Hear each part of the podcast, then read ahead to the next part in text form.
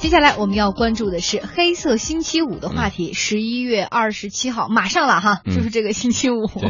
十一月份的最后一个星期五。每逢这个日子呢，大洋彼岸的美国都会迎来一年当中最大的他们的商业促销活动，也算他们的双十一了哈，俗称黑色星期五。那么今年呢，这个美国人购物的节日已经受到了中国各大跨境电商平台的空前的重视。这上一时段预告的时候，我得把舌头咬了两次，就是因为这个。黑色星期五，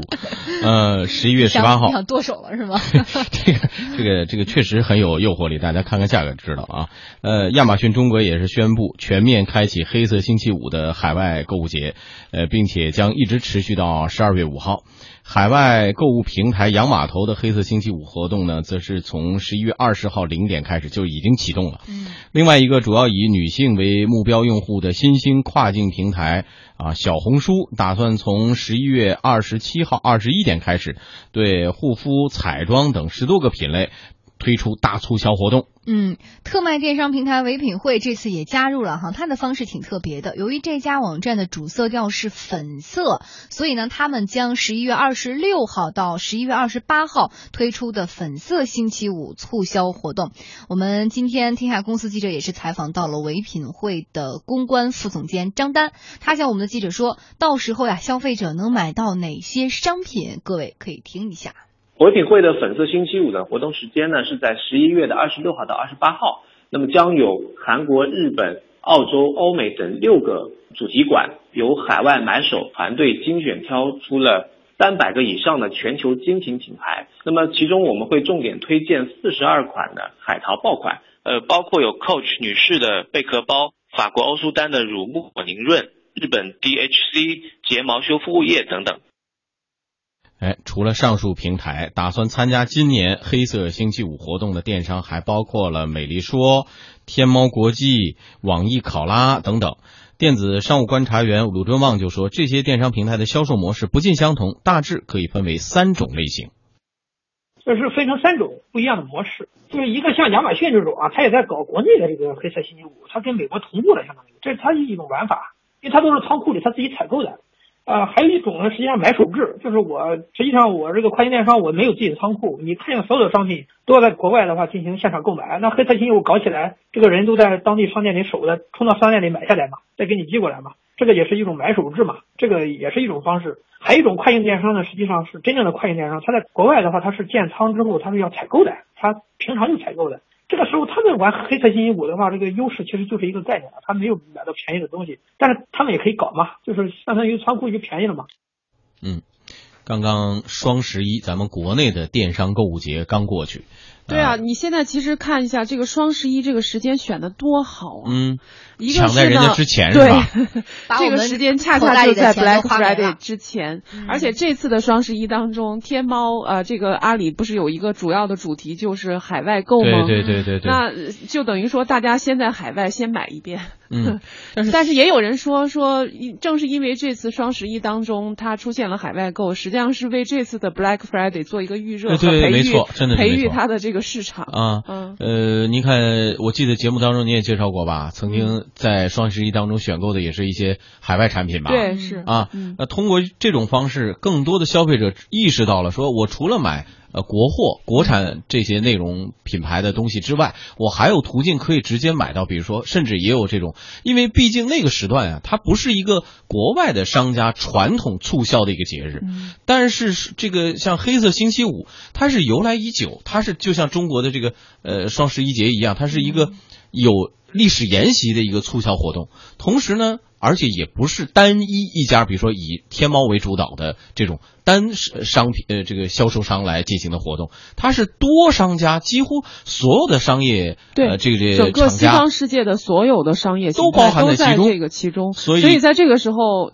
消费者有可能呃现在买到的商品比在双十一的时候更便宜，就是海外购，对对对，不妨 进行一个比价，对，到底是在双十一时候你买到了这个价廉物美的商商品，还是说在这个黑色星期五的时候的价格更合适。嗯，我们也逐渐的看到，确实是有一些分析说，黑色星期五的理念呢，逐渐的是被国人最近几年在接受，也是呈现一个很火爆的态势，所以跨境电商才那么火嘛，哈。嗯。那么国人对于这些海外代购的商品的需求也是日益增多，再加上从双十一转战到黑色星期五，特别是在价格上吸引了很多的消费者。艾瑞咨询联合总裁邹雷就表示说，他认为哈。黑色星期五在未来将会成为国内的另外一个双十一。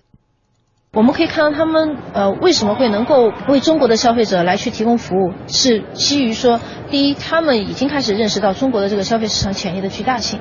第二的话呢，实际上是他们背后的配套服务，包括物流、它的金融支付这个相应的这个市场已经开始逐渐的这个建立起来。我们说不定它会又是另外一种双十一的模式。呃，当然了，电子商务观察员鲁振旺就认为说，黑色星期五还远远无法和双十一相提并论。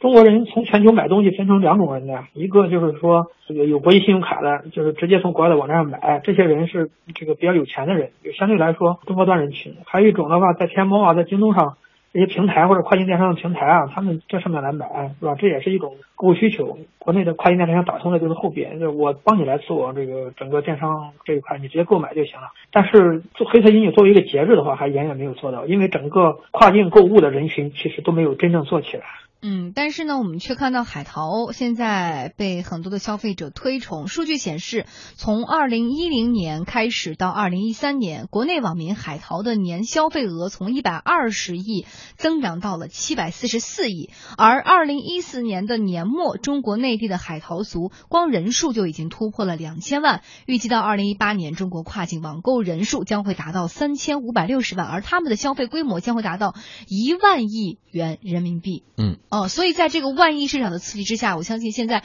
各方的，我觉得就是目前的这些跨境电商，无论是预热也好，参与也好，我认为都是在未来想帮他们去积累一些种子用户，他们的增加这种用户的粘性。嗯。就是我们其实，在这个电商的这个平台上，你更可以理解说，这个世界是平的哈，因为有了这么一个管道之后，国与国的界限，对它既可以走出去，又可以引进来。嗯，那我们说在双十一的时候，在英语当中居然都出现了个 China Singles，Day，这个西方世界都能接受，而且西方世界都知道这是一个 retail blockbuster，就是一个是一个零售的一个巨大的一个节日。那他们都能接受我们的双十一是一个巨大的节日，那其实。是不是我们国内的这些消费者在他们的意识当中，以后也会根深蒂固，说十一月份的最后一个星期五是 Black Friday，嗯，那这是一个海外购的最好的时间。嗯，另外要提醒的一点呢，就是什么呢？呃，毕竟和双十一不一样的，就是如果由像国内的电商来主导的这些商品啊，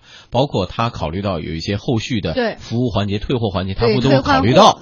但是像黑色星期五这样的，因为它是一个只只跨境购物的一个节日，可以说啊，呃，中国消费者参与，你要考虑到一个问题，在价格上可能会是有一些比较幅度大的优惠，但是相对的售后、呃质保这些问题都将成为一个。不可回避的问题了，对，因为他所推出的产品，它是针对于他那个市场的，所以即使经过中转平台，或者说经过一些呃代购带进来之后，但是如果一旦商品出现问题的话，这个中间的环节会很复杂。你要求退货、要求维修、要要求保障的时候，这就牵涉到非常大的问题。对，那你会不会觉得这个问题是对等的？如果对一个国外的消费者来说，嗯，他在双十一那天购买了我们国内的产品，他也会面临这样问题，同样的问题。对对。所以我觉得这些问题恰巧就是目前这些跨境电商在各自竞争时的